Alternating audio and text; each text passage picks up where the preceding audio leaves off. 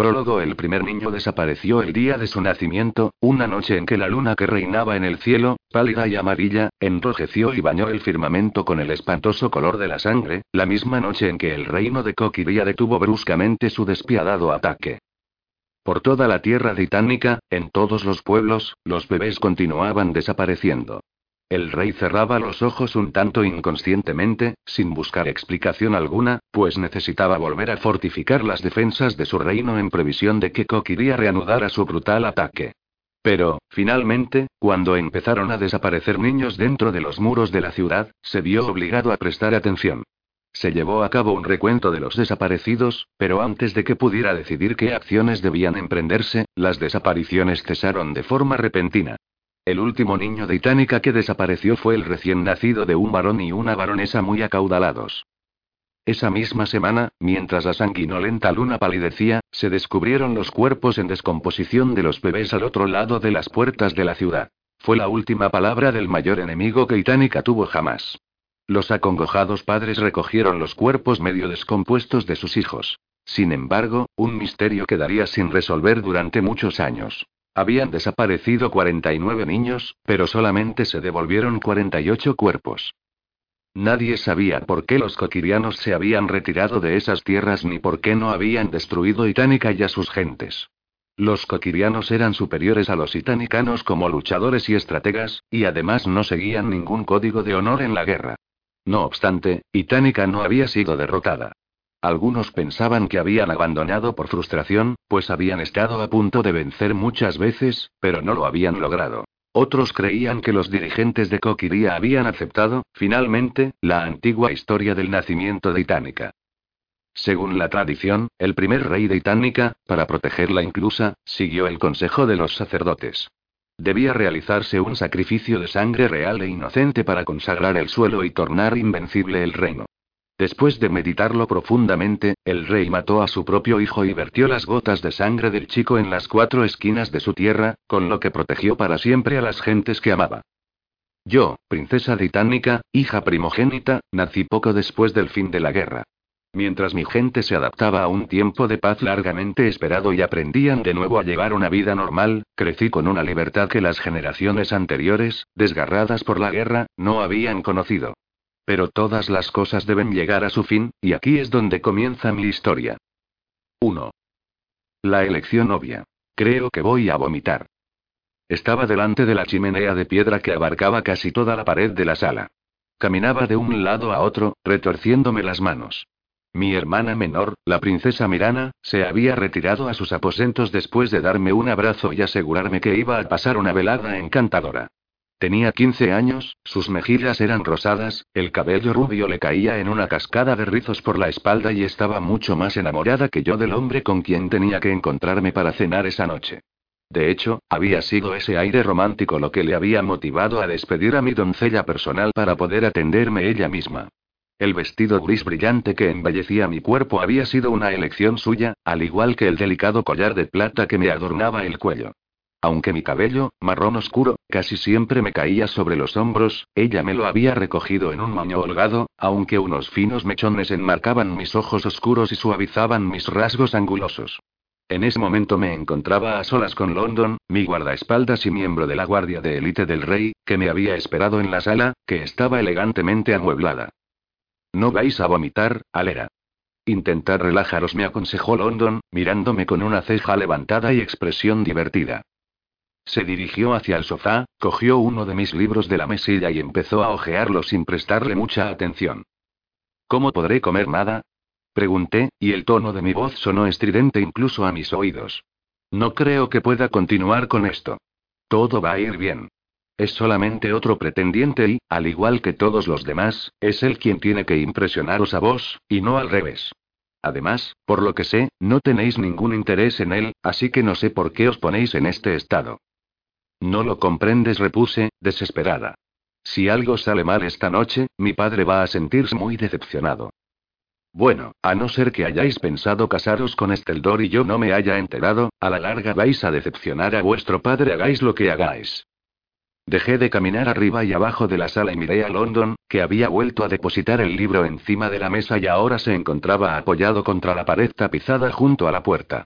Tenía los brazos cruzados sobre el musculoso pecho. Unos mechones rebeldes y plateados le cruzaban la frente y contrastaban con sus ojos, de un profundo azul índigo, que ahora se clavaban en mí esperando una respuesta. Pero no lo soporto. ¿Cómo voy a pasar toda la noche con él? Es solamente una noche. Podréis sobrevivir a una noche. London dudó un momento y, luego, añadió. Aunque espero que os apetezca un poco de paseo romántico después de cenar y, el tiempo es ideal para un paseo por el jardín a la luz de la luna. Supongo que él no esperará eso de mí, ¿verdad, London? Aunque sabía que él estaba bromeando, me sentía incapaz de apreciar el humor ante esa terrible posibilidad.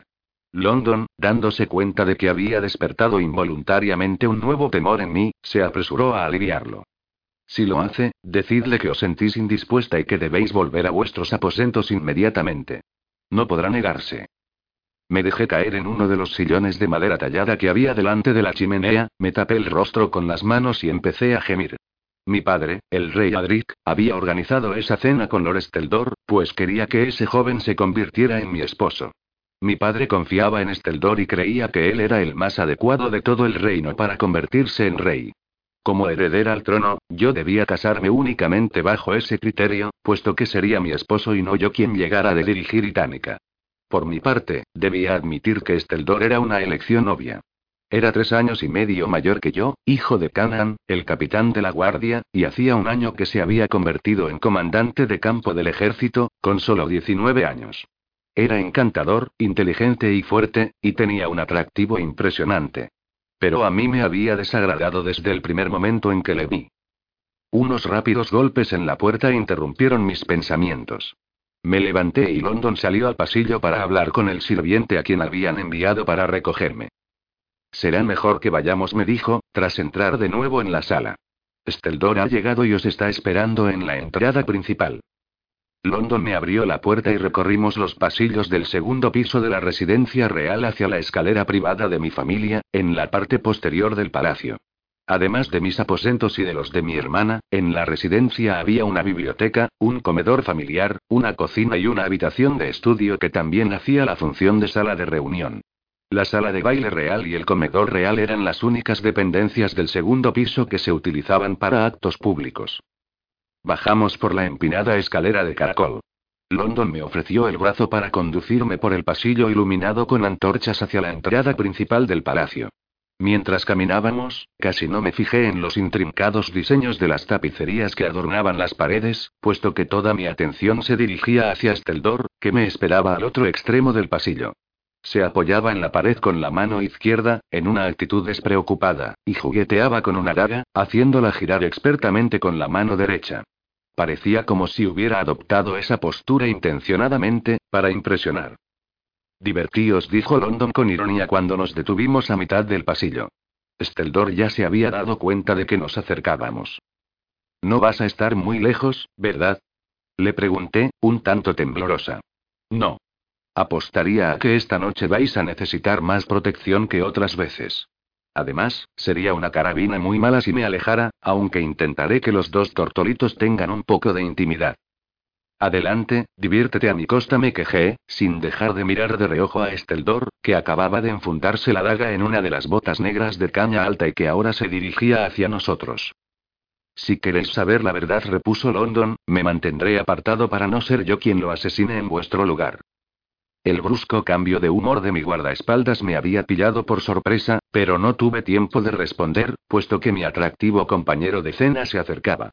Aunque iba vestido de manera más informal que de costumbre, con una camisa blanca y un chaleco gris oscuro con una banda roja sobre los hombros, su porte hacía que cualquier ropa que llevara pareciera elegante.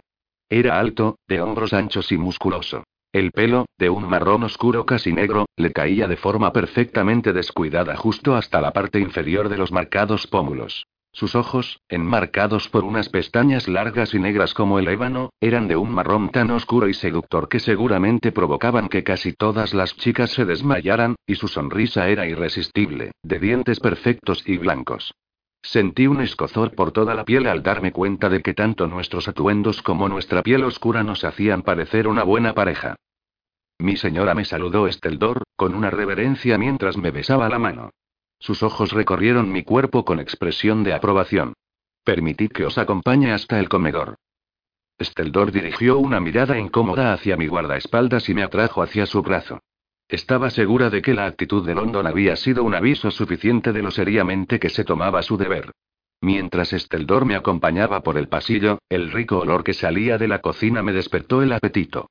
Pensé que, por lo menos, esa noche podría disfrutar de una cena deliciosa. El comedor del primer piso estaba diseñado para disfrutar de reuniones íntimas. Había chimeneas de mármol, una a cada lado de la habitación, y una mesa alargada a la que se podían sentar hasta 45 comensales. Unos candelabros de varias luces adornaban la mesa y en las paredes había lámparas de aceite colocadas a intervalos regulares. Nos habían preparado una mesa con un mantel de lino delante de la ventana, en el extremo más alejado de la habitación, y desde allí se disfrutaba de la vista del patio oeste del palacio. La mesa estaba sutilmente iluminada por la luz de dos velas y por el débil resplandor del sol de última hora del día, que se filtraba por el cristal de la ventana. Me senté frente a Esteldor y él me ofreció una copa de vino, que yo acepté con cierta inquietud, pues aquella bebida no era más de mi agrado que el hombre que me la ofrecía. Debo decir, observó Esteldor, que estáis excepcionalmente hermosa esta noche, Alera. Hizo una pausa como para permitir que yo le devolviera un cumplido similar. Al ver que eso no sucedía, sonrió con expresión impertinente. Estoy acostumbrado a que mis acompañantes vistan bien cuando tenemos una cita, pero pocas dan el extraordinario paso de combinar sus ropas con las mías. Palidecía al comprender el segundo sentido de aquellas palabras, pero él continuó antes de que yo tuviera tiempo de hacer una observación igual de cáustica que la suya.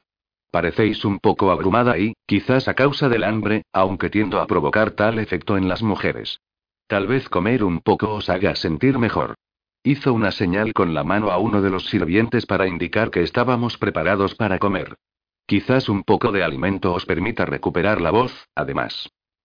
Miré al hombre con quien mi padre deseaba que me casara y me sentí poco preparada para manejar esa excesiva familiaridad en el trato. La llegada de los criados con bandejas de verduras, panes calientes y un pollo asado me salvó de tener que contestar. Esteldor despidió a los sirvientes con un cortés gesto de cabeza, cortó el capón caliente y sirvió un trozo en cada plato. Comimos en silencio durante unos minutos, aunque a mí se me hacía difícil masticar ante la mirada de aquellos ojos que no dejaban de observarme con desvergüenza. Espero que lleguemos a pasar mucho tiempo juntos, dijo finalmente en un tono entre azucarado y engreído, de una suavidad de terciopelo, pero con una nota de aburrimiento que ni siquiera él pudo disimular. Aunque debo advertiros, Alera, que el ejército exige mucho de mí. Por supuesto, estoy preparado para llevar una vida así. Cuando estaba en la academia militar, mis instructores de combate insistían en que yo era el mejor de mi promoción, quizás el mejor de toda la historia de la escuela. No era la persona más alta de la clase, pero era el más ágil. Estoy seguro de que sabéis que todo el mundo se asombraba de mis progresos, y de que se me permitió graduarme un año antes de lo habitual. Apartó su plato hacia adelante unos centímetros para reposar el antebrazo izquierdo sobre la mesa con gesto elegante. Después de 15 meses como soldado raso pasé a la formación en dependencias de mando y me convertí en el comandante de campo más joven de la historia de Itánica. Pero, a pesar de las exigencias de mi posición, encuentro el tiempo necesario para ayudar en la formación de los estudiantes de la academia en la lucha cuerpo a cuerpo. Los instructores de la escuela militar continúan teniéndome en alta estima y agradecen mi ayuda. Mientras hablaba, me di cuenta de que prestaba más atención a sus gestos que a sus palabras, puesto que sus movimientos eran tan fluidos que parecían ensayados. Cuando terminó de comer, se arrellanó en la silla y agitó suavemente el vino de la copa en un gesto perfectamente estudiado. No es que yo hiciera nada especial para ganarme esa admiración, continuó con aire risueño. Simplemente nací con un talento envidiable. Era natural que me convirtiera en el favorito. Podéis comprenderlo, ¿verdad, Alera? Es lo mismo que os sucede a vos. ¿Y qué es lo que me sucede a mí, si se puede saber? Su arrogancia había, por fin, provocado una respuesta en mí. ¿Quién habla? Se burló con aire amable. Luego, en tono de constatación, explicó. Bueno, vos no pedisteis nacer en una familia real, ¿no es verdad? Yo, igual que vos, no pedí ser el hombre más admirado del reino. ¿Más admirado que mi padre? Bueno, entonces supongo que debo sentirme honrada simplemente por encontrarme aquí con vos. La mayoría de las muchachas se sienten honradas, pero puesto que vos sois la princesa, diría que sería suficiente con que lo apreciarais. El nudo que sentía en el estómago ya no podía atribuirse al nerviosismo. Steldor había conseguido un nuevo hito. El mero hecho de estar en su compañía me ponía físicamente enfermo. Puesto que no continué la conversación, Steldor miró hacia el otro lado de la habitación. London se encontraba allí, sentado en una silla y con los pies enfundados en sus botas sobre la mesa alargada. Es una pena que vuestro guardaespaldas deba estar aquí, ¿verdad? Quizá lo sea desde vuestro punto de vista, repliqué. No os lo toméis a mal, princesa dijo, sonriendo con satisfacción. Solamente quise decir que quizá, si estuviéramos solos, podríamos hacer que todo fuera un poco más íntimo. Se inclinó hacia adelante y alargó su mano hacia la mía. Sus ojos oscuros me escudriñaban como si yo fuera un regalo que él estuviera a punto de desenvolver. Eso sería un poco indecoroso, ¿no os parece? Le reproché mientras cogía rápidamente la servilleta para esquivar su mano. ¿Y nunca habéis hecho nada indecoroso, princesa? preguntó, arrastrando las palabras y con una expresión insufriblemente indulgente. Me sonrojé y él se puso en pie. Puesto que no parecéis especialmente hambrienta, sugiero que nos saltemos el postre y vayamos a pasear a la luz de la luna. Intenté pensar en una excusa o recordar el consejo de London, pero mi cerebro había dejado de funcionar y, además, me había quedado con la boca seca. Me quedé completamente sin habla. Lo interpretaré como un sí, dijo él mientras pasaba una mano por debajo de mi codo para que me pusiera en pie. ¿Al jardín?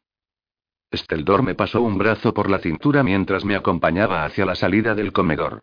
London dejó caer los pies en el suelo con un fuerte golpe para llamar nuestra atención.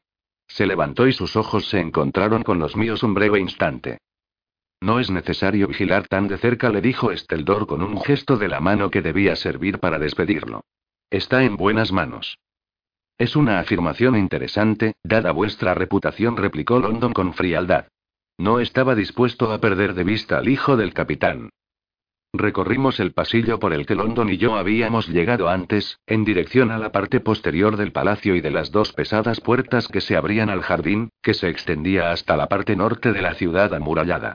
Al otro lado del muro de piedra de la ciudad, que tenía 12 metros de altura, el bosque se extendía por las primeras colinas de las montañas Niñaire.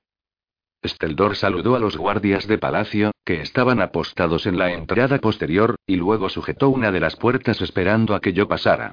Vacilé, renuente a adentrarme en esa oscuridad en su compañía, pues no confiaba en él en absoluto. No creo que sea una buena idea, dije, inquieta y esforzándome por encontrar las palabras adecuadas. Tenía la desagradable conciencia de que esos momentos en que me quedaba sin habla se interpretaban como una muestra de excitación infantil, cuando, en realidad, lo único que deseaba era que esa velada terminara. Por supuesto que lo es. Es una noche deliciosa. Tengo un poco de frío y no he traído ningún abrigo, repuse sin convicción. La temperatura todavía era agradable, pero estábamos a principios de mayo y a medida que avanzara la noche haría más frío. Permaneced a mi lado, princesa. Os aseguro que conseguiré que no paséis frío. Asentí con la cabeza y él volvió a pasar un brazo por mi cintura y me animó a continuar hacia adelante. Uno de los guardias de palacio anunció mi presencia en voz alta para que los demás guardias que patrullaban supieran que yo había salido al jardín. Las estrellas brillaban en el cielo de la noche mientras caminábamos por las sendas empedradas que serpenteaban por el jardín amurallado y lo dividían en distintos recorridos. Aunque unas antorchas iluminaban el perímetro del jardín, su luz vacilante no penetraba en las zonas más oscuras y la luna era nuestra única guía. Steldor me condujo hacia una de las cuatro fuentes de mármol que había en el camino y estuve segura de que él pensaba que ese entorno era enormemente romántico. Pero mi emoción se acercaba más bien al pavor. Steldor se detuvo ante un banco que se encontraba cerca de la fuente e hizo que me sentara a su lado. Me cogió la mano y me miró profundamente a los ojos. Su expresión afirmaba silenciosamente que me reclamaba desde mucho antes de que yo conociera sus intenciones, y el corazón empezó a latirme con aprensión. Me hechizáis, Alera susurró, acercándose a mí. La cabeza empezó a darme vueltas al sentir el aroma profundo y seductor que emanaba de Esteldor. Era un olor oscuro e intenso que tenía la calidez de la nuez moscada y de la canela, entremezclados con la languidez de la violeta. Mientras esa fragancia me embriagaba, él jugueteó con un mechón de mi cabello. Luego pasó con suavidad una mano por mi nuca y acercó sus labios hasta los míos para darme un beso firme e inoportuno. Me aparté y lo miré con los ojos muy abiertos. Me sentía consternada porque se hubiera atrevido a dar ese paso tan impertinente. Por un momento pareció casi enfadado, pero rápidamente apartó la mano y sonrió perversamente. No sabía que era vuestro primer beso, dijo en tono de censura. Me sonrojé. No es que me importe, por supuesto. Es solo que sois más inexperta de lo que pensaba. Alargó la mano hasta mi collar y me acarició con suavidad la base del cuello. Por supuesto, esto significa que a este le seguirán muchos otros. Lo miré, indignada, sin saber qué decir. Justo en el momento en que parecía que iba a besarme otra vez, oímos una voz que impidió su avance y que me salvó de la humillación, la turbación y el desagrado que sentía. Princesa. Dijo London, que había aparecido de repente. Me temo que se ha producido una emergencia en palacio y que debéis volver a vuestros aposentos. Tenéis que venir conmigo ahora mismo. Me apresuré a levantarme del banco y fui en busca de mi guardaespaldas casi corriendo. Una cálida sensación de alivio me recorrió el cuerpo. Steldor se puso en pie con el ceño fruncido en un intento de acompañarme, pero London levantó una mano. Debéis marcharos. Esto no es asunto vuestro. Steldor dirigió una mirada fulminante a London para intimidarlo, pero mi guardaespaldas no se amedrentó.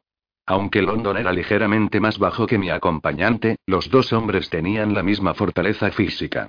Incluso tenían la misma apariencia juvenil, a pesar de que, a decir verdad, London casi le doblaba la edad a Esteldor.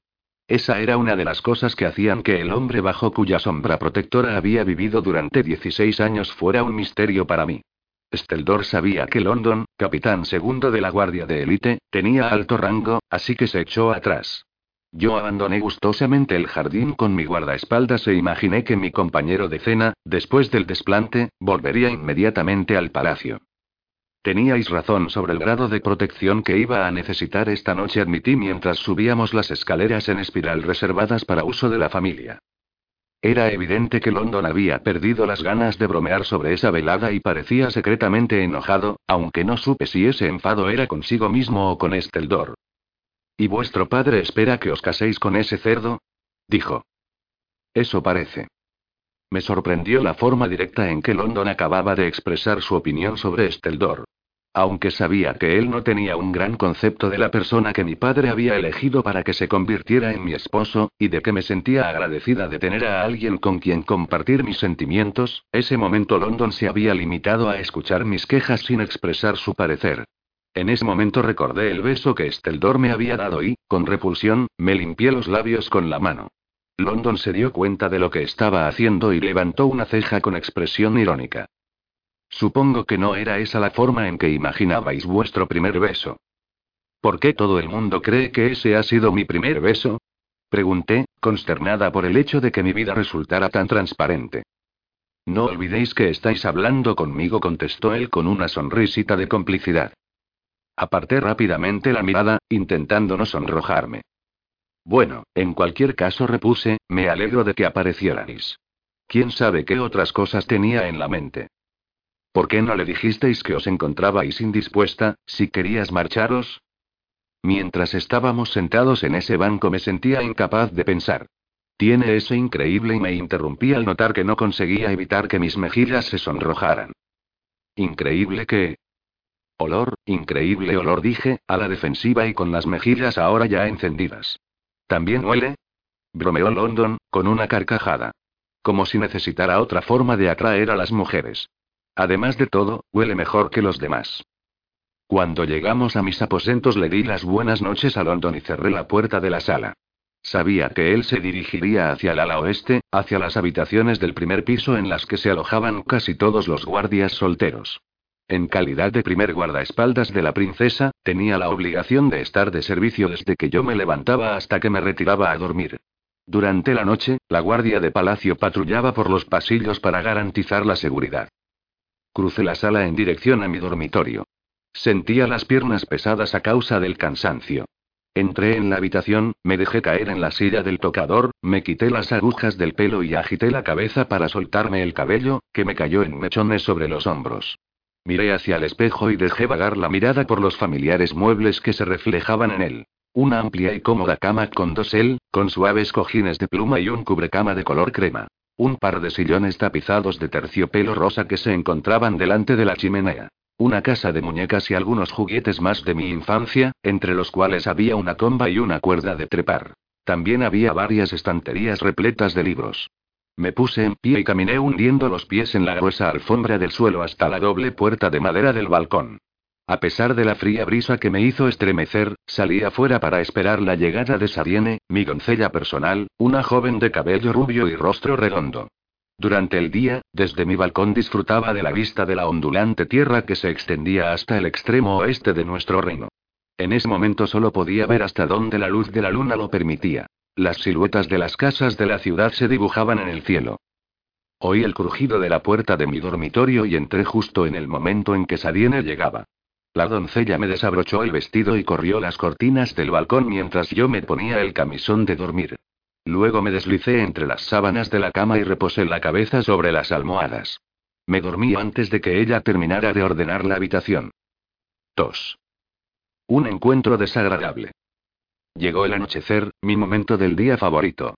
Siempre esperaba con ansia el momento en que podía salir al balcón de la sala de baile y mirar más allá de las puertas del patio de nuestro palacio, hacia la ciudad amurallada, para ver los puntos de luz que iban apareciendo a medida que sus habitantes encendían las lámparas para ahuyentar la oscuridad. Detrás de la ciudad, los campos se sucedían hacia el agreste río Récora, que fluía desde las montañas y dibujaba la frontera del este y del sur del reino. Era el día en que cumplía 17 años y los cortesanos de varios reinos se habían reunido para celebrarlo ese 10 de mayo. Esa celebración tenía una característica que le añadía emoción.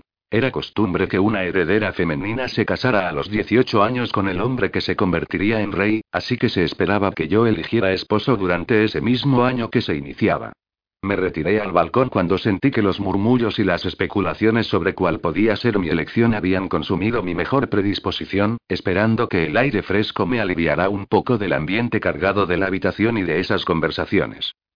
A pesar de que posiblemente se hubiera permitido que fuera yo quien gobernara, la tradición influía en el punto de vista de mi padre y dictaba que se debía depositar la confianza del reino en las manos de un hombre y no en las de una mujer. Puesto que mi padre no tenía un heredero varón, yo sería coronada reina, pero no dirigente y, de esa forma, no tendría ningún papel en el gobierno del reino. La función de la reina era supervisar el hogar, planificar y encargarse de los eventos sociales y criar a los hijos. Puesto que la línea de sangre real continuaría a través de mí, el hombre con quien yo me casara sería quien gobernara en mi lugar.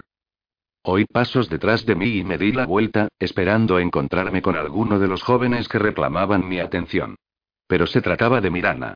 Mi hermana se acercó hasta la barandilla, absolutamente radiante con su vestido azul cielo.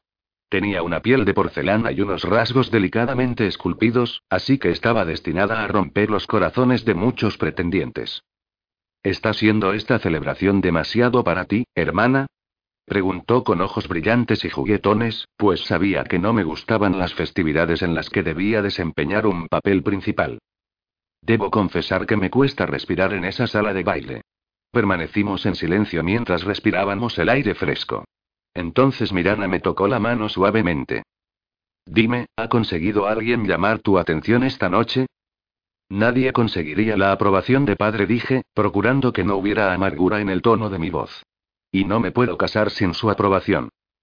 Cierto, pero existen posibilidades tan intrigantes. El rostro de mi hermana brillaba de entusiasmo. Últimamente había desarrollado un gran interés por la población masculina. Sé que padre puede ser un poco exigente, pero es bastante razonable. Ha demostrado muchas veces que sabe juzgar a las personas. Es muy posible, pero esta vez parece que solo emite un único juicio favorable. Mi intento de hacer un comentario gracioso había fracasado, puesto que, a diferencia de Mirana, la tarea que tenía ante mí no me proporcionaba ningún placer. Vamos a hacer un repaso de unos cuantos candidatos. Lord Tane es amable e ingenioso, pero ha decidido estudiar medicina, lo cual lo descalifica, puesto que padre insiste en que un rey debe tener formación militar. Luego está Lord Mauston, que está en la caballería, pero su familia está pasando una época de grandes apuros económicos y él no podría aportar bienes suficientes a este matrimonio. El barón Galen es un comandante de campo que heredó el título de su padre, pero es el mejor amigo de Lord Steldor y no es el hijo del capitán de la guardia, así que queda relegado a un segundo puesto, en el mejor de los casos. Además, padre quiere que me case con alguien que sea unos años mayor que yo, alguien que tenga experiencia y la madurez suficiente para ascender al trono inmediatamente, lo cual elimina a todos los nobles de mi edad. En un tono forzadamente simpático, concluí. Así que, ya ves, el problema no es una falta de interés por mi parte, sino la larga lista de exigencias de padre. ¿Y qué me dices de Lord Teldor? No sé si has hablado con él esta noche, pero, desde luego, tiene un aspecto muy atractivo. Mirana, al igual que mi padre, sentía predilección por el hijo del capitán de la guardia, aunque yo sospechaba que era por motivos muy distintos. Nunca ha dejado de tener un aspecto atractivo. Puesto que atrae tu atención, no debes sentir ningún recelo en perseguirlo, Mirana. ¿Por qué te desagrada tanto? Si quieres saberlo, es por su arrogancia. Esteldor no camina, se pavonea. No mantiene una conversación con los demás, sino que los bendice con su presencia.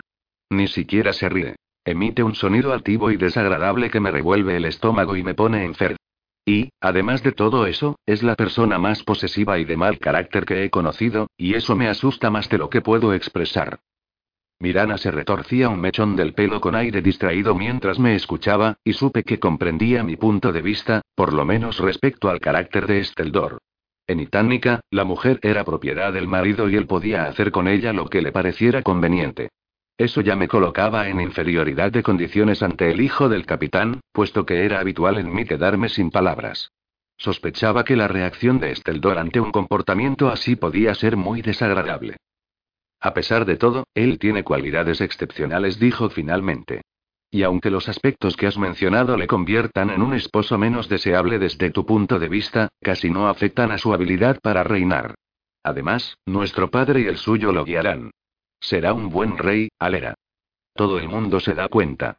¿Por qué tú no? Creo que es hora de que volvamos a la fiesta, dije, para terminar con el asunto. Padre y madre llegarán pronto, y esperarán que me una a ellos. Me di la vuelta y entré en la sala de baile arreglándome el pelo, que me caía hasta los hombros, forzando una expresión cordial. Al caminar, el vestido de noche que habían confeccionado especialmente para la ocasión flotaba alrededor de mis tobillos. Era de seda blanca, su corte se ajustaba a las curvas de mi cuerpo, y las mangas, acampanadas, eran tan largas que casi llegaban al suelo. Una diadema de plata y de intrincado diseño, con unas delicadas flores de diamantes cuyas diminutas hojas dibujaban un arco en el centro, adornaba mi cabeza. Mirana caminaba a mi lado y, sin duda, deseaba que retomáramos nuestra conversación, pero yo lo evité saludando a todas las personas con quienes nos cruzábamos. En ese momento, Lanek, el encargado de armas de palacio y secretario personal de mi padre, realizó el tradicional anuncio en voz alta.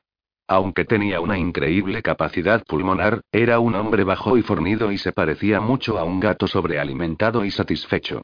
Saludamos al rey, al rey Adric de Itánica, y a su reina, Lady Elesia.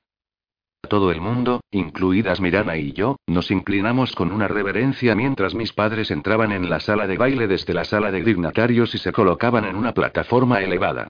La sala de dignatarios se encontraba al lado de los aposentos de mis padres y hacía las funciones de sala de espera de los reyes, y ocasionalmente, de algún invitado especial. Mis padres iban acompañados por el capitán de la guardia, Canan, un hombre alto e imponente, de pelo oscuro y ojos que raramente sonreían. De edad parecida a la de mi padre, era miembro de la nobleza, además de comandante del ejército de Itánica, posición que había tomado durante la guerra contra Coquiría y poco antes de que mi padre se convirtiera en rey. A partir de ese momento, en los años que siguieron, se había ganado tanto el respeto como la amistad de mi padre y, a menudo, lo acompañaba en calidad de consejero y guardaespaldas. Mi padre y mi madre vestían con colores parecidos esa noche. Según dictaba la tradición, así debía ser en las ocasiones formales. Mi madre llevaba un vestido dorado con unos bordados muy elaborados en el corpiño y una corona de rubíes sobre el pelo, rubio como la miel, que le habían recogido detrás de la cabeza. Mi padre, que tenía el cabello y los ojos del mismo color que los míos, iba vestido también en tonos dorados y con corona de oro, y llevaba una gruesa capa, larga hasta el suelo, de color rojo y ribeteada con hilo de oro en las mangas y en el cuello. Mientras que mi madre tenía una pose contenida y digna, mi padre mostraba una naturaleza muy jovial que se expresaba en unas risueñas arrugas alrededor de los ojos y en cierto volumen extra alrededor del cuerpo. Bienvenidos. exclamó mi padre, inclinando la cabeza hacia la gente. Esta celebración no se lleva a cabo para honrarme ni a mí ni a mi reina, sino en honor de mi hija, la princesa Alera. A finales del año que viene se casará, y el hombre que se convierta en su esposo subirá al trono. Confío en que demostraréis al nuevo rey la misma lealtad y el mismo respeto que me habéis demostrado a mí durante mi reinado. Hasta entonces, larga vida a la princesa Alera. Mi padre hizo un gesto hacia mí, sonriendo ampliamente, y los invitados repitieron su petición al dirigir su atención hacia mí. Mientras le hacía una reverencia como respuesta, vi que mi padre miraba directamente a Esteldor, que se había colocado de forma muy conveniente al lado de la plataforma en la cual se encontraban mis padres. El barón Galen, homólogo de Esteldor, se encontraba a su lado. A unos metros de distancia, permanecía de pie el resto del entorno de Esteldor. Dos fornidos soldados de aristocrática cuna que se llamaban Barit y Devant. Galen, de estatura un poco menor que Esteldor, tenía el pelo ceniciento y ondulado, unos cálidos ojos marrones y una constitución bien formada, aunque no podía competir con mi aspirante a esposo. Su padre había muerto en la guerra cuando Galen tenía cuatro años, y Canan había sido un padre para él, igual que lo había sido para Esteldor. Ambos jóvenes habían ascendido a comandantes de campo al graduarse en la academia militar y eran prácticamente inseparables, aunque Galen era marcadamente menos fanfarrón y más humilde que su amigo. A veces me preguntaba si no sería la influencia de Esteldor lo que sacaba la parte más insensata de su carácter. Barrit y Devant se habían convertido en los seguidores de Esteldor durante la época de la escuela militar.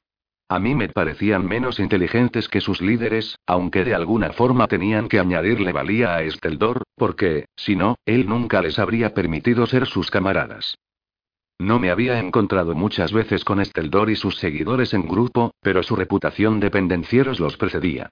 Disfrutaban haciendo la vida imposible a las personas que consideraban que estaban por debajo de ellos, lo cual, en el caso de Steldor, era todo el mundo, aunque se concentraban principalmente en aterrorizar a los jóvenes cadetes de la academia militar. Nunca hacían nada verdaderamente grave, pero estaba segura de que los estudiantes estaban cansados de que les desataran los caballos, les llenaran las botas de barro o de piedras y de que les echaran sal en el agua para que éste fuera imbebible. Además, Steldor y compañía tenían fama de realizar la ronda de tabernas de Itánica en una sola noche, durante la cual se volvían más escandalosos con cada copa que tomaban y realizaban algunas bromas indignantes.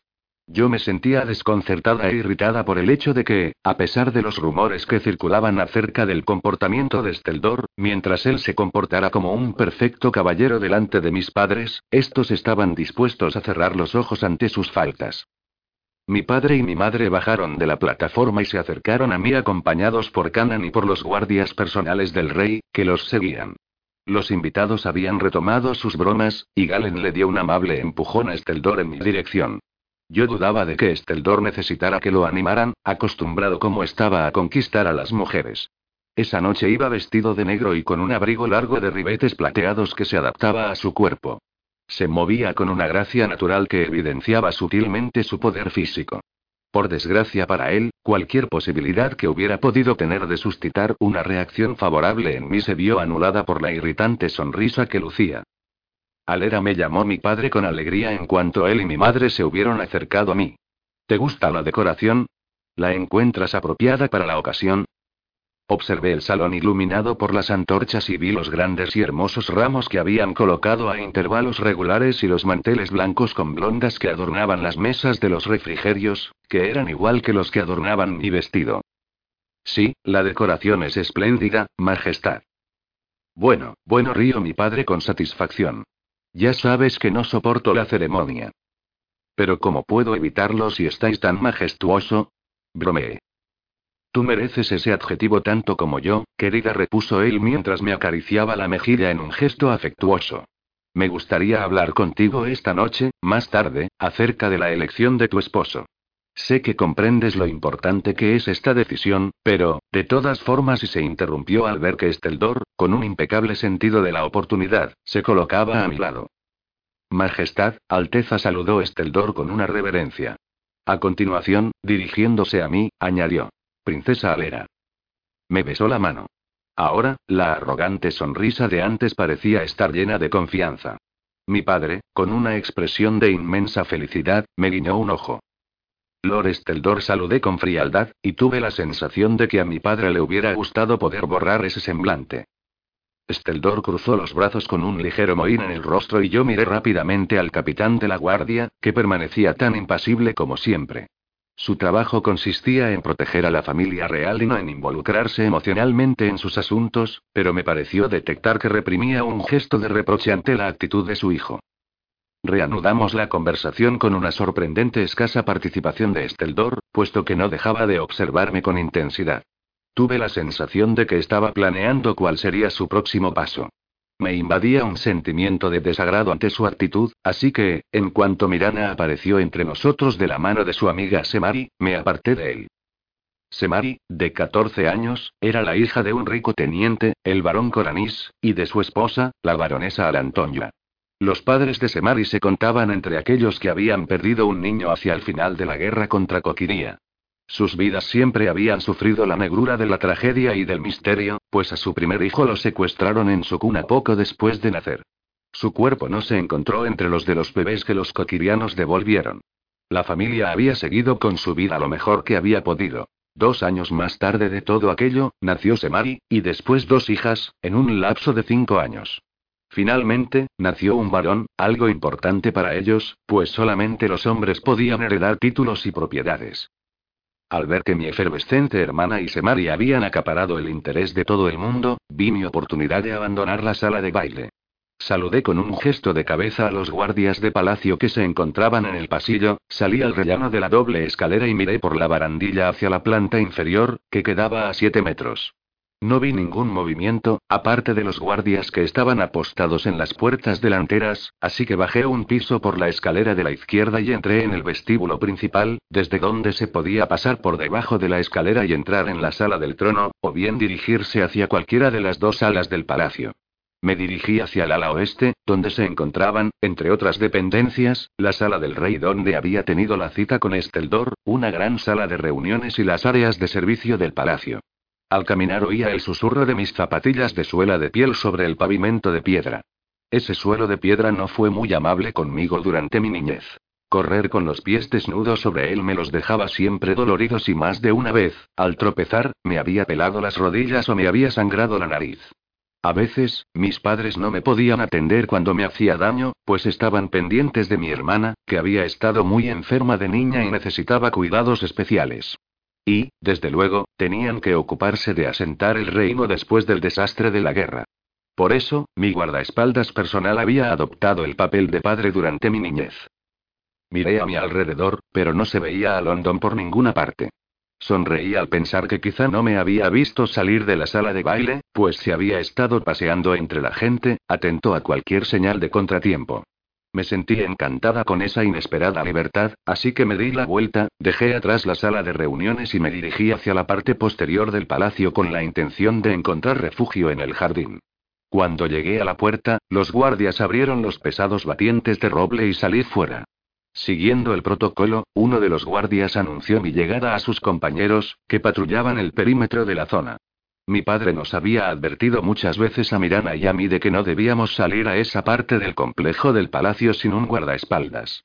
Creía que el jardín podía ser el lugar ideal para que alguien se infiltrara en el recinto puesto que allí solo hacía falta saltar una barrera, el muro que el jardín compartía con la zona norte de la ciudad, para entrar en nuestra residencia. Pero esta preocupación se veía aliviada porque, por un lado, el terreno del norte de la ciudad era muy agreste y boscoso, y, por el otro, por el hecho de que esta parte del muro de la ciudad era tres metros más alto que el resto. De todas formas, yo nunca había creído que pudiera correr ningún peligro en medio de tanta belleza. En ese momento todo estaba completamente oscuro y solamente la luna y las antorchas de las paredes del jardín ofrecían un poco de iluminación. Inhalé con fuerza el perfumado aire y me adentré en las sombras, contenta de poder disfrutar de la quietud de la noche en soledad. No os he visto salir de la sala de baile. Me sobresalté y me di la vuelta de inmediato. London se encontraba apoyado en las puertas del palacio y tenía una ceja levantada con expresión provocadora. Iba vestido, como siempre, con un largo jubón de piel marrón encima de una camisa blanca de manga larga. Unos manguitos de piel le cubrían las muñecas y los antebrazos, y dos largos cuchillos le colgaban del cinturón. Llevaba unas botas altas hasta las rodillas y dobladas en la parte superior, y de una de ellas sobresalía la empuñadura de una daga. Un anillo de plata le brillaba en el dedo índice de la mano derecha. Solo y, solo iba a dar un paseo tartamudeé. No quería molestarte con algo tan trivial. London sonrió, verdaderamente divertido. Buen intento. Pero mi trabajo consiste en asegurarme de que no os alejéis y hagáis algo insensato y, como esto. Me gustaría oíros soltar tal excusa ante vuestro padre. No se lo vas a contar, ¿verdad, London?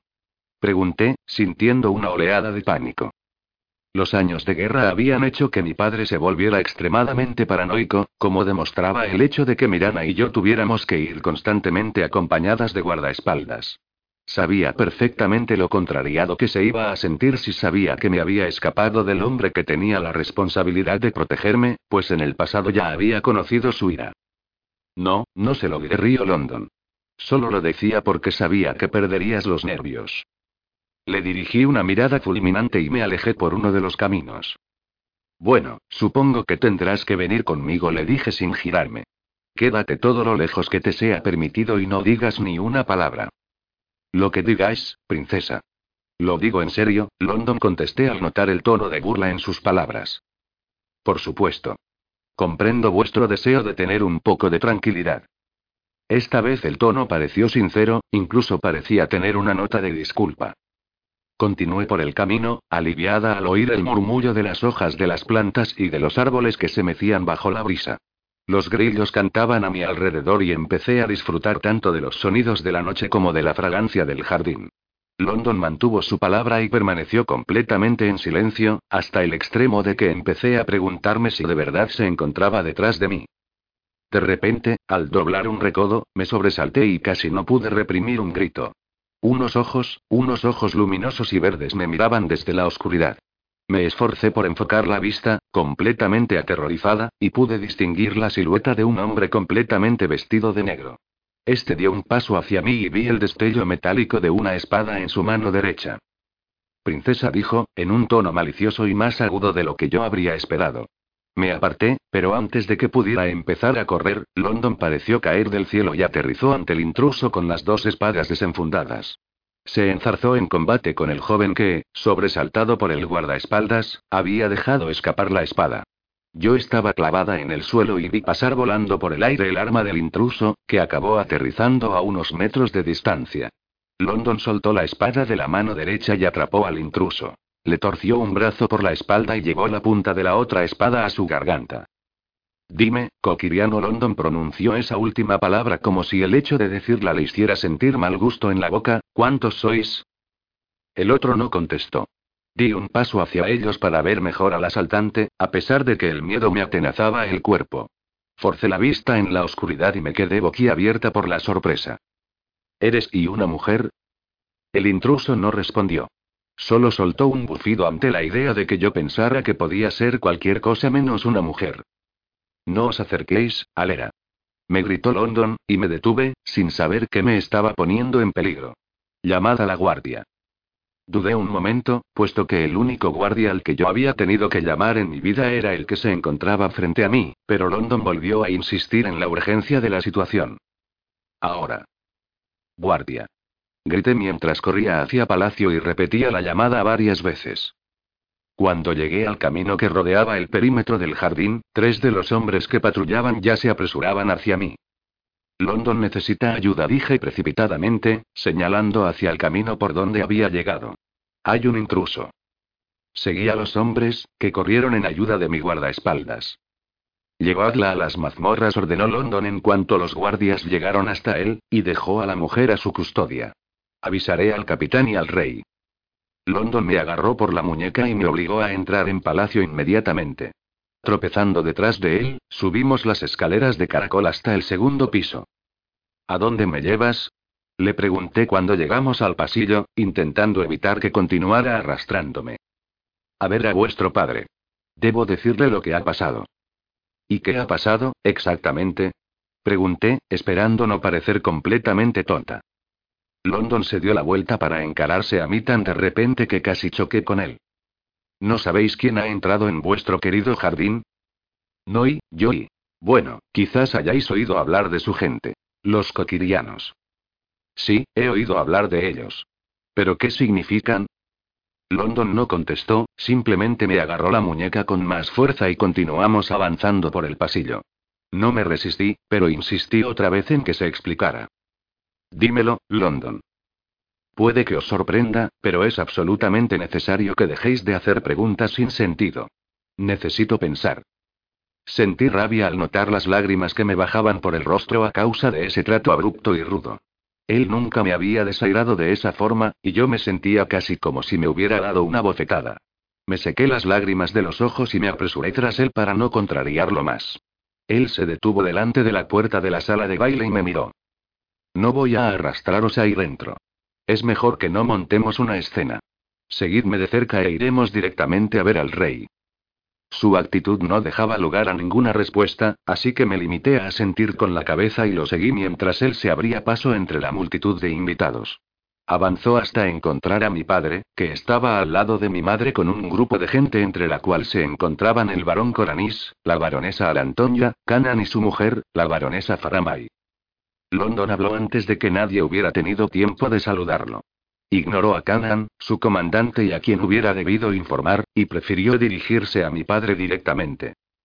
Alteza, se ha producido un disturbio. Os aconsejaría que vuestra guardia os escoltara de vos y a vuestra familia hasta vuestros aposentos, de inmediato. Mi padre sonrió con buen talante. Esto es poco ortodoxo, ¿no os parece? Le preguntó, y soltó una despreocupada carcajada. Majestad, creo que sois un hombre inteligente, así que supongo que tendréis la prudencia de seguir mi consejo. Por favor, haced lo que os he dicho. London se giró hacia su capitán y, con descaro, le ordenó. Seguidme. Debemos reforzar la seguridad del palacio. Canaan frunció el ceño ante el evidente, aunque no poco frecuente, desprecio de London por la cadena de mando. No obstante, dada la urgencia en el tono de voz del guardia de élite, no dijo nada. Miró a su alrededor en busca de Cade, el sargento de armas que estaba a cargo de la guardia de palacio y que era un poco menos que Canan en todo. Un poco menos mayor, un poco menos alto, un poco menos intimidante y un poco menos serio. Cade, que había visto a London dirigirse apresuradamente hasta donde estaba el rey, ya se acercaba a nosotros. Canan le dio órdenes al sargento y se marchó con su capitán segundo. En cuanto los dos hombres se marcharon, Cade y el rey intercambiaron unas palabras. Luego mi padre, tras pasar un brazo por la cintura de mi madre, la acompañó hasta donde estaba mi hermana, no muy lejos, en compañía de Semari, Steldor y Galen. Habló un momento en voz baja con Mirana y le hizo un gesto a Cade, que acompañó con los guardias personales a mi familia hasta la plataforma y la puerta que conducía a la sala de los dignatarios. Justo antes de marcharme, miré hacia Steldor y vi que él y Galen se apresuraban en la dirección que el capitán y London habían tomado, pues no querían quedarse al margen en nada que tuviera relación con el ejército. 3. Enemigos descubiertos. Me encontraba de nuevo en mi salón, caminando arriba y abajo. Estaba demasiado intrigada y perpleja para sentarme o descansar un poco. Me habían escoltado hasta mis aposentos por seguridad. Uno de los soldados hacía guardia dentro de la sala, junto a mí, y dos más se habían apostado en el pasillo. El guardia que reemplazaba a London temporalmente estaba de pie delante de la chimenea e intentaba no mostrarse demasiado incómodo por estar en mis aposentos. Llevaba el uniforme de los guardias de palacio. Pantalón negro y una túnica azul hasta las rodillas con una banda dorada en el centro. La espada, que le habían dado al finalizar su período de entrenamiento en el regimiento, colgaba de su cinturón. Era solo unos años mayor que Esteldor y estaba claro que no había esperado acabar protegiendo a la princesa titánica. ¿Sabes qué es lo que está pasando? Pregunté con atrevimiento. El silencio roto sobresaltó al joven. Creo que vos tenéis una idea más acertada sobre lo que está sucediendo que yo, Alteza. Se encogió de hombros, como pidiendo disculpas, pero noté la curiosidad en sus ojos. Si no os molesta que os lo pregunte, princesa Alerai, ¿qué sucedió exactamente en el jardín? Dejé de caminar arriba y abajo y le conté toda la historia, sin olvidar lo que London había dicho de la intrusa. ¿Coquirianos? Preguntó, parecía muy asombrado. Eso es lo que dijo London. ¿Qué están haciendo aquí? Bueno, la verdad es que solo había uno. Nunca hay solo uno, princesa. ¿Pero qué significa? Pregunté, en tono de queja. Me parecía que me decías andeces. Se hizo un silencio denso, y yo me hubiera reído de esa actitud dramática si no hubiera sido por las palabras que siguieron. Cuando me entrenaba para convertirme en guardia de palacio, dijo, sacando pecho con orgullo, recibí instrucción de los mejores hombres del ejército, la mayoría de ellos veteranos de guerra. Asentí con la cabeza y me detuve con los puños cerrados y clavándome las uñas en las palmas de las manos por el nerviosismo. Entonces se oyó un golpe en la puerta y me precipité hacia ella, ansiosa. Pero era solamente un sirviente que venía a encender el fuego, pues la habitación se estaba quedando fría. Al final me senté en el sofá de terciopelo de color burdeos y empecé a hojear un libro, intentando distraerme mientras las horas pasaban lentamente. Justo cuando mi paciencia empezaba a agotarse, se oyó otro golpe en la puerta y London entró en la sala. Despidió con un gesto al hombre que lo había sustituido, quien me saludó con la cabeza y salió precipitadamente. Parecía que el guardia de élite estaba de muy mal humor. ¿Quién es esa mujer? Pregunté. Me puse en pie, y el libro que tenía en el regazo cayó sobre el sofá. Supongo que os referís a la mujer del jardín, repuso London, que se apoyó contra la pared. Tenía los brazos cruzados sobre el pecho y parecía contemplar detenidamente los diseños de la alfombra que cubría casi todo el suelo de madera.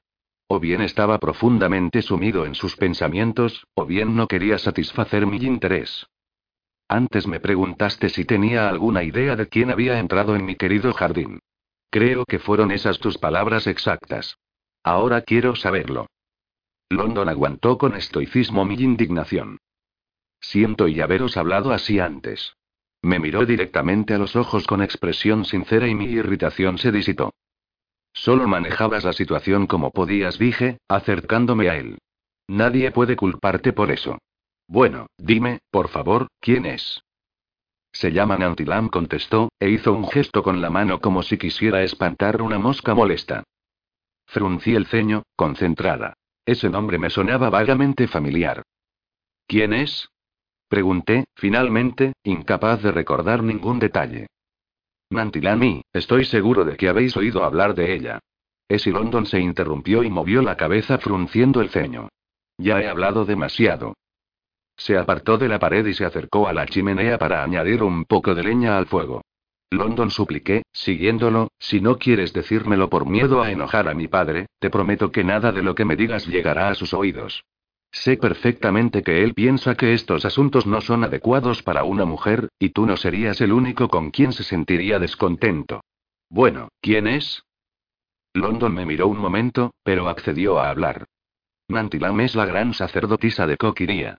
Se podría decir que es la reina, pero no tiene ningún vínculo matrimonial con el gran señor. Son parientes. ¿Y qué es lo que quiere, exactamente? London suspiró ante mi absoluto desconocimiento de los coquirianos. En Coquiría, a las mujeres se las tiene en mayor estima que a los hombres. Las mujeres siempre han dirigido el reino. Ahora, por motivos olvidados hace mucho tiempo, la gran sacerdotisa y su hermano, el gran señor, reinan juntos en Coquiría.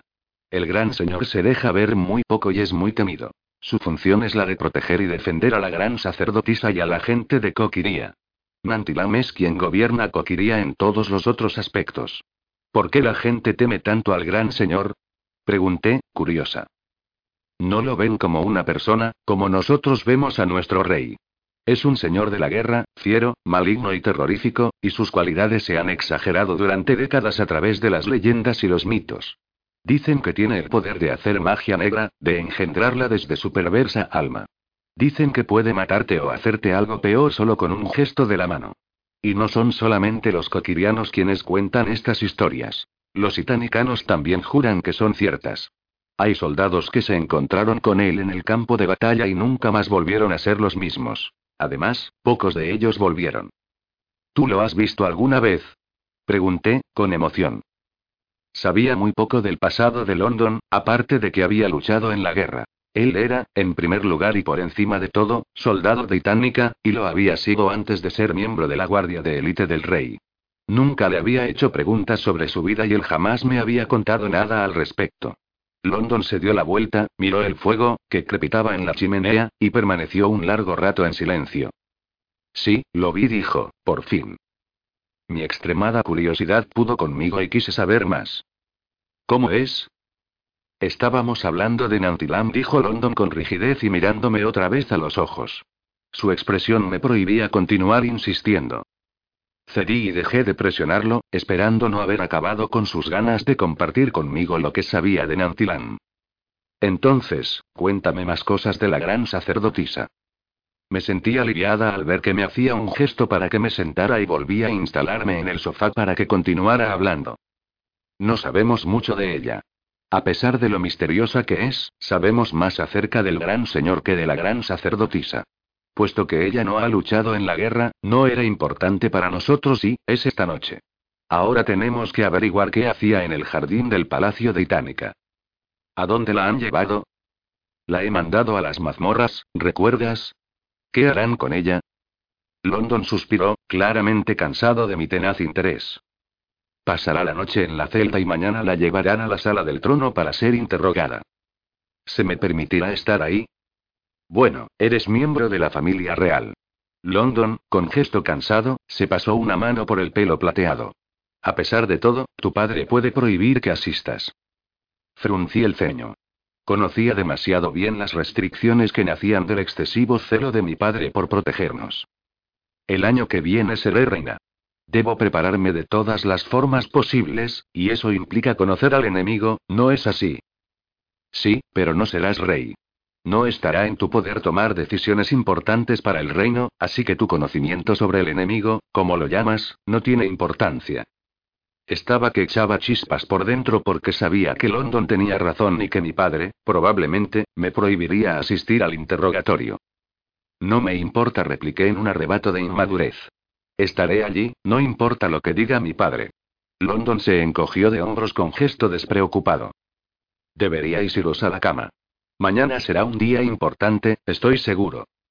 Me dispuse a irme a la cama, confiada porque los guardias de palacio permanecían apostados al otro lado de la puerta hasta la mañana.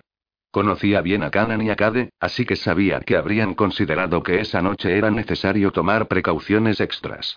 Apagué la lámpara y me metí bajo la colcha. Mi cuerpo, exhausto, luchaba contra la inquietud de mi mente. El primero buscaba el sueño mientras que el segundo intentaba encontrar la mejor forma de abordar a mi padre por la mañana. Finalmente ganó el cuerpo y caí en un sueño profundo sin haber elaborado ningún plan. Padre. Llamé, y mi voz resonó en la enorme sala del trono, que era como una caverna, con las paredes y el suelo de piedra y el techo de vigas de roble a siete metros de altura. Acababa de salir el sol y la débil luz que se filtraba por las altas ventanas de la pared norte no conseguía disipar la sombría atmósfera de la mañana. Yo me había levantado temprano, decidida a estar presente cuando la prisionera fuera llevada al salón para ser interrogada, y acababa de iniciar mi ataque de persuasión contra el rey. En el extremo más alejado del salón había un espacioso estrado de mármol, desde donde, sentado en su trono incrustado de piedras preciosas, mi padre me miraba. El trono de mi madre se encontraba a su izquierda, pero estaba vacío. Si era por propia elección o por orden de mi padre, no lo sabía. A la izquierda del trono de la reina había dos sillas que Mirana y yo utilizábamos en las ocasiones en que acompañábamos a mis padres en el Salón de los Reyes, que era como también se conocía aquel lugar. Mientras recorría la distancia que nos separaba, con London siguiéndome de cerca, mi padre se levantó del trono con un gesto de desaprobación que se veía intensificado por los austeros rostros de los retratos de mis antepasados, retratos que colgaban a ambos lados de la sala. El rey se sorprendió ante mi poco convencional entrada, al igual que los doce guardias de élite que estaban apostados a ambos lados del trono y cuyos rostros mostraban la misma expresión que la de mi padre. Solamente Canaan, que se encontraba a su derecha, parecía imperturbable. Alera dijo mi padre en un tono de voz bajo, pero sin dejar de fruncir el ceño. No deberías estar aquí. He venido a presenciar el interrogatorio. No veo ningún motivo para que deba quedarme en mis aposentos. Pero debes quedarte en tus aposentos. No expondré a mi hija a la vileza de la criatura que están a punto de traer ante nosotros. No soy una niña. Seré reina dentro de un año. Y ya he estado expuesta ante ella, porque fui yo la que resultó amenazada en el jardín. De todos los que nos encontramos aquí, soy yo quien más se merece conocer el significado de este incidente. Mi padre, que ya tenía la cabeza centrada en los asuntos del día, se quedó sin palabras. Hizo un gesto con los labios como si fuera a contestarme, pero no emitió ningún sonido. Antes de que pudiera denegar mi petición, la puerta del otro extremo de la sala se abrió y supe que estaban a punto de traer a la prisionera a la sala del trono. Quédate, dijo, en tono irritado. Gracias, repuse. Ambos ocupamos nuestros asientos. London se colocó detrás de mí. Por la puerta que conducía a las mazmorras apareció Cade seguido de dos guardias que llevaban a la coquiriana. Las mazmorras eran un lugar completamente desagradable que yo había visitado solamente una vez en la vida gracias a la predisposición de London a satisfacer la curiosidad de una niña de 10 años. Había muchas celdas de muros de piedra, el suelo estaba sucio y las puertas eran de madera muy gruesa y tenían solamente una pequeña ventana por la que a duras penas se veía el rostro completo de los prisioneros. Era un lugar oscuro, iluminado únicamente por unas antorchas colgadas de los muros del pasillo, y la humedad hacía sentir un frío que no se podía olvidar aunque uno tuviera la fortuna de ser liberado. No sabía cómo la mujer que acababan de llevar ante el rey había podido soportar aquellas horas bajo nuestra custodia. Las sombras de su rostro dejaban claro que había pasado una noche muy dura, pero, a pesar de ello, era una mujer impresionante. Tenía los ojos grandes y verdes que brillaban con una rica gama de tonos, algunos como de mal embravecido y otros como la luz de primavera. El cabello, aunque descuidado, era de un hermoso y denso color rojizo y le caía en mechones desiguales por debajo de la curva de la mandíbula. Su piel tenía un tono dorado, como si se hubiera pasado la vida expuesta constantemente a la luz del sol. Iba vestida de negro. La camisa y las mallas habían sido confeccionadas con una tela suave y ligera. Del cuello le colgaba un collar de plata muy poco común. Era más estrecho en la parte inferior y se hacía ligeramente más ancho hacia arriba, a medida que dibujaba una elegante curva de 5 centímetros, donde se engarzaban, sobrepuestas las unas sobre las otras, unas seis piezas de plata con diseños que recordaban las hojas de una espada o las hojas de la hierba mecida por el viento. Dinos quién eres, exigió mi padre, mirándola, y con el tono imperioso y desagradable que reservaba para los criminales o para las hijas de intolerable mala conducta. La prisionera, que tenía las manos atadas delante del cuerpo, no respondió. Elevó un poco el torso y puso un pie en tierra, para quedar apoyada solamente en una rodilla. Agachaba la cabeza, aunque lo más seguro es que no fuera por respeto. Responde, Coquiriana ordenó de nuevo mi padre. Me sentía confundida ante esa escena, pues no veía necesario presionar a la mujer para que confesara su identidad. Ella continuó sin responder, pero levantó la cabeza lentamente y miró a su enemigo a los ojos directamente, de forma casi desafiante. Tenía un aura de poder inconfundible. Necesito recordarte que te encuentras en nuestro poder, y que tenemos la capacidad de obligarte a hablar. Harías bien en cooperar. Al final Nantilam habló. Su tono fue desdeñoso. Y vos haríais bien en dejarme ir, porque no estoy ni estaré nunca bajo vuestro poder, perro itánico. El insulto todavía no había llegado hasta mis oídos cuando noté, más que oí, que London saltaba desde el estrado y aterrizaba delante de la prisionera. Le dio un rápido golpe en el pecho y la tumbó en el suelo. Me agarré con fuerza a la silla, con miedo de que su odio hacia los coquirianos le hubiera hecho perder la razón.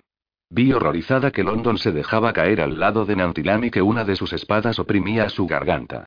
Había clavado sus profundos ojos azules en los ojos verdes y beligerantes de la mujer. ¿De dónde ha sacado el arma? Canan bajó los escalones del estrado. Tenía la mandíbula apretada por la rabia. Se detuvo al lado de London y levantó a Nantilam del suelo. Mi guardaespaldas se puso inmediatamente en pie, entonces oí un ruido muy ligero comparado con los latidos de mi corazón caer al suelo la daga que la mujer tenía en la mano. London alargó una mano, cogió el collar de plata de la prisionera y lo examinó concienzudamente, pues parecía que el colgante estaba roto. Recogió la daga del suelo y la hizo encajar en un extremo del colgante. Mi padre se había puesto en pie y, con gesto nervioso, jugueteaba con el anillo real que llevaba en la mano derecha. En su expresión se leía una mezcla de desagrado y miedo. Llevaos la ordenó. Volved a traerla ante nosotros dentro de unos días, cuando tenga la lengua más suelta. Cade hizo una señal a sus guardias, que cogieron a la prisionera por los brazos y la apartaron de London y Canaan. Ella no se resistió, pero no apartó su fría mirada del rostro de mi padre. Mientras los hombres hablaban, pensé en la pregunta que el rey había repetido. Padre, dije cuando tuve, por fin, oportunidad de acercarme a él, ¿por qué le has preguntado el nombre, si ya sabemos quién es? Mi padre levantó las cejas, desconcertado. No sabemos quién es ni qué está haciendo en Itánica. Lo único que sabemos es que es una coquiriana que ha irrumpido en nuestra casa, e intentamos averiguar el motivo. Me miró con atención y con el ceño fruncido. ¿Qué te hace pensar lo contrario? Lo siento, tartamudeé. Estaba equivocada. Abandoné el Salón de los Reyes en un estado de gran confusión y deseando poder hablar con London, que estaba enzarzado en una discusión con Canaan. Pero sabía que pronto retomaría sus deberes como guardaespaldas y que tendría oportunidad de satisfacer mi curiosidad y de despejar mi confusión. 4. Una traición en marcha aunque durante el interrogatorio no se había conseguido extraer ninguna información a Nantilam, en los siguientes días pasaron muchas cosas. Canaan había organizado un registro por todo el reino en busca de otros coquirianos que hubieran podido estar ayudando a nuestra prisionera en sus desconocidos propósitos. También había establecido medidas de seguridad extraordinarias en palacio. Ningún miembro de la familia real debía quedarse sin vigilancia en ningún momento, bajo ningún concepto, lo cual significaba que London estaba de servicio 24 horas al día. Además, Dake, por indicación de Canaan, había colocado guardias en cada esquina y las áreas que ya estaban vigiladas fueron reforzadas, de tal forma que era imposible estar a solas en ningún momento. Cuando el frenesí de actividad empezó a bajar, mi padre intentó hablar conmigo varias veces, sin duda sobre mi elección de esposo y de los motivos por los que debía elegir a Esteldor. Aunque confiaba en que él nunca me obligara a casarme con el terco y arrogante hijo de Canaan, también sabía que no comprendería mi resistencia a ese matrimonio. La mayoría de las personas estaban de acuerdo con la opinión que mi padre tenía de Esteldor. De hecho, personalmente me molestaba ver la adoración que muchos le profesaban. Parecía que todos los hombres quisieran parecerse a él y que todas las mujeres deseasen estar entre sus brazos. Las jovencitas eran las peores, pues no dejaban de hinchar su ya desmesurado ego con todos los cumplidos que le dedicaban. Desde su punto de vista, él tenía posición y riqueza, además de una apariencia muy deseable, y no parecía molestarles el hecho de que jugara con ellas para divertirse. Pero yo no necesitaba ni posición ni riqueza y no tenía ningún interés en que me utilizaran como diversión. Al final, mi padre consiguió hablar conmigo sobre el asunto de mi futuro matrimonio. Esa tarde me encontraba tumbada en el sofá de mi salón cuando oí que llamaban a la puerta. ¿Voy a abrir, o vais a fingir que no estáis aquí? Preguntó London, que se encontraba tranquilamente apoyado en la pared del fondo de la habitación. Puedes ir a ver quién es, si deseas hacerlo, contesté encogiéndome de hombros. Intenté ignorar el último comentario que había hecho. Era cierto que yo utilizaba esa estratagema de veces, cuando intentaba evitar a alguien, y London sabía que no tenía ganas de tener una conversación con el rey. En cualquier caso, se dirigió hacia la puerta. Mi padre se presentó ante mí antes de que tuviera tiempo de prepararme mentalmente. Alera dijo en tono alegre. Con todo lo que ha estado pasando, es como si nos hubiéramos estado eludiendo mutuamente. Se rió con satisfacción ante ese supuesto chiste. Me alegro de que tengamos un poco de tiempo para charlar. ¿Deseáis que salga fuera? preguntó London desde la puerta. No, no. No es necesario. Solamente será un momento. Además, probablemente incumplirías alguna norma de tu capitán si lo hicieras. No quiero ser responsable de que tengas problemas con Canaan. London cerró la puerta y se apoyó en la pared con los brazos cruzados, como era habitual en él. Mi padre se sentó a mi lado en el sofá y yo me incorporé. Tal como decía, Alera, es fantástico que podamos pasar un poco de tiempo juntos, por fin. Quería hablar contigo la noche de tu cumpleaños, pero las cosas se pusieron un tanto caóticas. Doy gracias a los cielos de que Canan tenga una mente despejada. Si no hubiera sido por él, no sé en qué clase de lío nos encontraríamos ahora. La actitud de London mostraba una irritación poco común tras oír que mi padre atribuía a Canan el logro de encargarse de la intrusa. De todas formas, refrenó la lengua. Me gustaría hablar contigo sobre la elección de tu esposo, continuó mi padre, que me miró con ojos cálidos y afectuosos. Me encantó saber que Lord Steldor disfrutó mucho la velada que pasó contigo. Dime, ¿hay algún otro hombre que haya llamado tu atención? A pesar de que, bajo mi punto de vista, casi cualquier hombre era mejor que Steldor, no se me ocurría ninguno que pudiera merecer una seria consideración por parte de mi padre. Era evidente que Esteldor era su heredero, lo habían criado para ser el sucesor del rey. Me temo que no, padre. No voy a ocultarte mis pensamientos, repuso él con aire de satisfacción. Me alegro de que Esteldor sea el único joven a considerar, y me anima mucho ver que él ha demostrado interés por ti.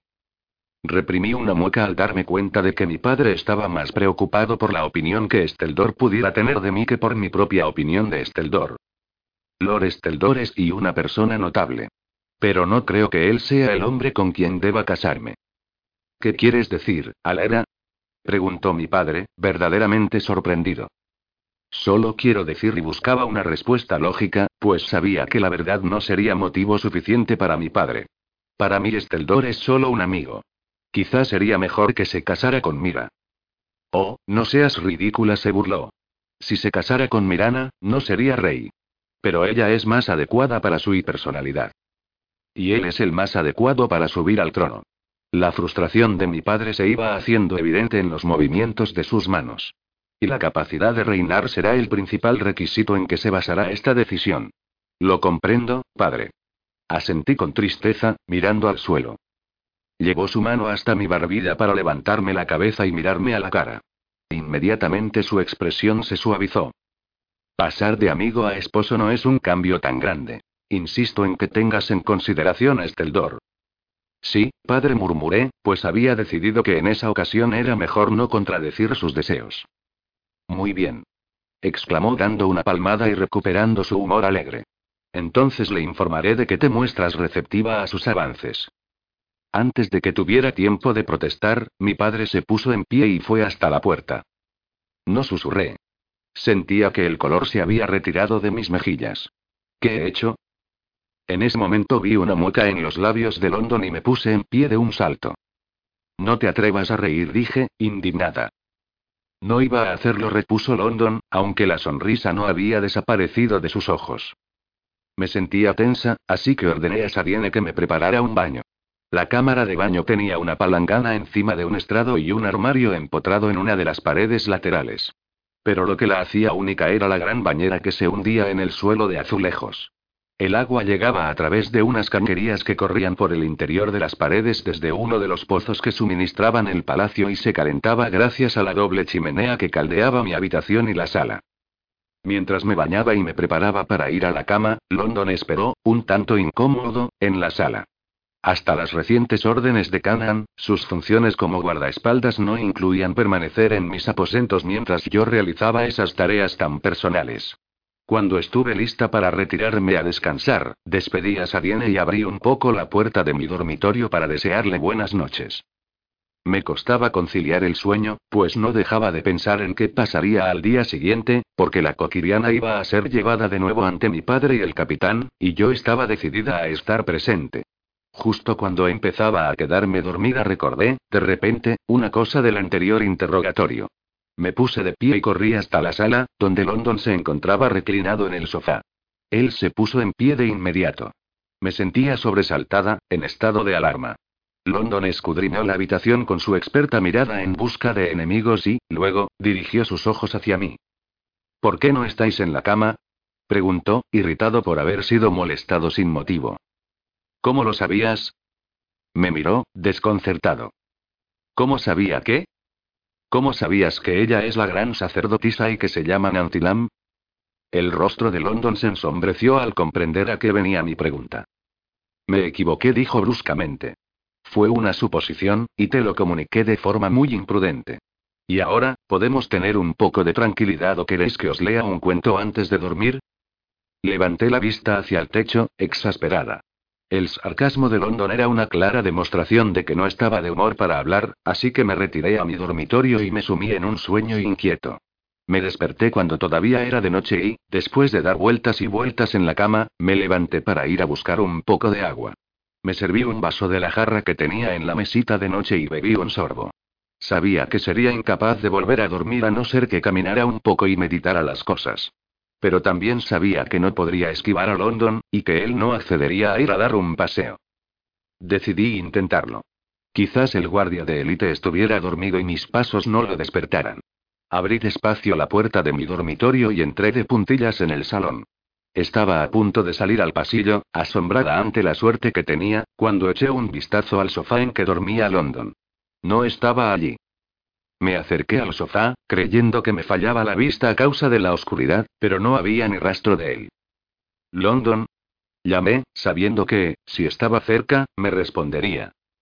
En la sala solo había silencio. Abrí la puerta y saqué la cabeza al pasillo en penumbra, pero no lo veía. De repente, sin deseos ya de ir a pasear, decidí meterme en la cama. Me preocupaba pensar dónde habría podido ir London. ¿Por qué me habría dejado desprotegida, contraviniendo las órdenes que tenía? ¿Es que habría habido algún problema que lo hubiera obligado a salir corriendo en mitad de la noche? Permanecí en silencio durante horas, o eso me pareció. Finalmente caí en un sueño agitado en el que se entremezclaron terribles imágenes de lo que le había podido suceder a mi guardaespaldas. A la mañana siguiente me desperté y fui directamente a la cámara de baño sin comprobar si London estaba en la sala por miedo a no encontrarlo allí. Me vestí con ayuda de Sadiene y decidí ponerme la diadema de plata y diamantes para presentar un aire de autoridad durante el segundo interrogatorio. Cuando Sadiene se hubo marchado, me dirigí al salón y, con gran alivio, vi que London se encontraba esperando al lado de la puerta con su pose característica, con la espalda apoyada en la pared y los brazos cruzados sobre el pecho.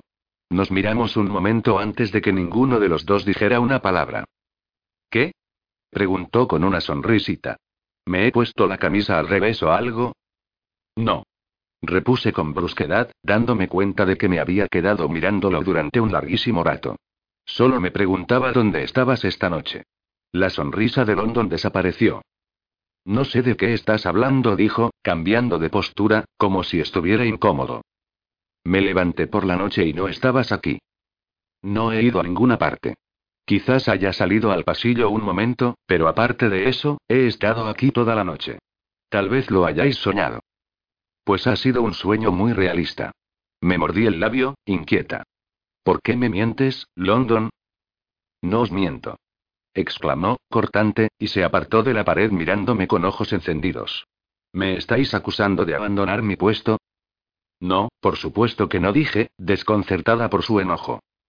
Abandonar su puesto significaba ignorar todo aquello que él defendía, todos los juramentos que había prestado como soldado británica y miembro de la Guardia de Élite del Rey. Significaba perder su carrera, quizás incluso su vida. No quería decir eso. Lo siento, si te he ofendido. Solo ha sido y curiosidad. Si todavía quieres estar presente en ese interrogatorio, será mejor que nos vayamos. Su actitud era brusca y su voz vibraba con indignación. Caminamos en silencio hasta la escalera de caracol. Sentía una opresión en el pecho por la vergüenza, no debería haberle hablado de esa fiesta. Me preocupaba, además, la manera en que él había reaccionado, aunque sabía que me perdonaría, como hacía siempre. Mientras bajábamos por la escalera hasta el primer piso oímos unas voces enojadas en el pasillo. Entonces vimos a mi padre, al capitán y a cuatro guardias de la élite. ¿Cómo es eso posible? El tono de voz de mi padre era de desesperación, y no dejaba de juguetear con el anillo real que llevaba en el dedo. Debe de haberse escapado durante la noche. Cuando Cade ha ido a buscarla esta mañana, ya no estaba. El tono de voz de Canan era casi tranquilo, pero tenía la frente surcada de arrugas. ¿Hay algún problema? preguntó London, y los demás se dieron cuenta de nuestra presencia. Mi padre habló antes de que Cannon pudiera decir nada. Parece que nuestra prisionera se ha escapado esta noche. ¿Se ha registrado la zona? Quizá todavía se encuentre en las inmediaciones del palacio. Sí, hemos registrado el palacio y los alrededores sin conseguir nada, contestó Canaan, resentido por la costumbre que tenía London de obviar su autoridad. He ordenado que registren toda la ciudad y he alertado a las patrullas de las fronteras, pero, de momento, no hemos encontrado ni rastro de ella. ¿Cómo es posible que haya escapado? Pregunté, incapaz de refrenarme, aunque sabía que no era yo quien debía hacer preguntas. Canan me miró con seriedad, pero respondió. Todavía tenemos que aclararlo. Según Cade, su celda estaba cerrada, tal como debía estar, pero ella no estaba dentro. Esto no tiene ningún sentido exclamó mi padre gesticulando de tal forma que todos dimos un paso atrás. Es imposible escapar de nuestras mazmorras, con o sin la vigilancia de los guardias. Le he dicho a Kate que traiga a todos los guardias que se encontraban vigilando las mazmorras esta noche para que los podamos interrogar, contestó Canan. A no ser que, como aseguran las leyendas, los coquirianos sean tan listos e ingeniosos, esos hombres no nos darán la respuesta. Es culpa del traidor gritó uno de los guardias de élite que acompañaban al capitán y al rey. Tadark. Lo reprendió Canan. Es suficiente. Hay un traidor entre nosotros, eso seguro repitió Tadark con aire desafiante. La prisionera no hubiera podido escapar sin ayuda, y solamente alguien que ya estuviera dentro del palacio ha podido entrar en las mazmorras. Entonces Tadark se dirigió a mi padre con gesto dramático. Solo pido que vuestro sueño sea ligero, Alteza, y que permanezcáis alerta incluso en presencia de vuestros guardias de mayor confianza. Ya basta. Gritó Canan en un tono tan duro que inmediatamente sentí pena de que Esteldor hubiera tenido que soportar la ira que contenía esa única palabra. Sí, señor, respondió Tadark, pero su gesto resentido indicaba que creía tener razón. Puesto que ya no iba a haber ningún interrogatorio, volví a mis aposentos sintiendo el peso de esas nuevas preocupaciones y deseando poder compartirlas con alguien para aliviarme. ¿Cómo podía haber escapado nuestra prisionera? Mi padre había dicho que era casi imposible burlar la vigilancia de las mazmorras de palacio. ¿La habría ayudado alguien? ¿Pero con qué finalidad? Cuanto más lo pensaba, más confundida me sentía y, al final, solo conseguí tener un tremendo dolor de cabeza. Los días siguientes fueron frenéticos. Lo recuerdo todo mezclado. Canan volvió a ordenar que se extremara la seguridad de palacio, y Cade había duplicado el número de guardias en cada puesto y en cada misión. Quizá lo más desconcertante fue que a mi hermana y a mí nos prohibieron abandonar el palacio, ni siquiera podíamos ir al jardín. Canan debió de haberse tomado a pecho las conjeturas de su joven teniente, porque ordenó que ningún miembro de la familia real se quedara en compañía de un único guardia. Eso significó que me asignaron un segundo guardaespaldas, y fue mala suerte que el hombre que me destinaron fuera Tadark. Tadark imponía menos que London, y era, por lo menos, cinco centímetros más bajo que yo. Llevaba el pelo marrón, bien cuidado y tenía los ojos del mismo color. Su rostro era aniñado, lo cual le daba un aire inocente, aunque yo sabía que debía de tener casi 30 años. A diferencia de London, vestía el uniforme de la Guardia de Élite, un jubón azul cruzado en el pecho, camisa blanca y pantalón negro, y se mostraba orgulloso de haber alcanzado esa posición. Llevaba la espada de la Guardia de Élite sobre la cadera derecha, por lo cual deduje que era zurdo. En muchos sentidos, Tadark era lo opuesto de London. Era supersticioso y hablaba a menudo y durante mucho rato. London siempre intentaba pasar desapercibido, mientras que Tadark no paraba de decirme cuidado. O no os acerquéis. London, por supuesto, creía que la actitud de Tadark era cómica, pero yo no. Al final de la primera semana, tenía ganas de asesinar a aquel tipo. Empecé a especular sobre cómo había conseguido ser guardia de élite. En cuanto pudiera, se lo preguntaría a London. Durante esa semana, la moral en Palacio bajó y el mal humor se extendió entre los que trabajaban para la familia real, pues todo el mundo sospechaba que los demás podían ser los traidores. Solamente Canan, Cade, los miembros importantes de la Guardia y el rey conocían los detalles completos de la investigación. Aunque seguramente eso era necesario para mantener la fiabilidad de la investigación, también es cierto que contribuyó a incrementar la tensión. Me sentía frustrada porque London conocía cada vez más detalles de la situación, mientras que a mí me dejaban en una desesperante ignorancia. Aunque yo era miembro de la familia real, no tenía mayor capacidad de obtener información que los sirvientes de palacio, dado que, princesa o no princesa, no era más que una mujer y no debía involucrarme en asuntos militares. La situación no contribuía a aliviar mi ansiedad y me desagradaba sentirme prisionera en mi propia casa, especialmente porque, dada la posibilidad de que hubiera un traidor, el peligro dentro de la casa era igual que el que acechaba fuera de los muros del palacio.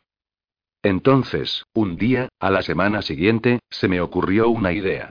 Lo más probable era que Esteldor, al ser comandante de tropa e hijo de capitán, tuviera mucha información relacionada con la huida de la mujer coquiriana. También era cierto que a él le gustaba escucharse hablar.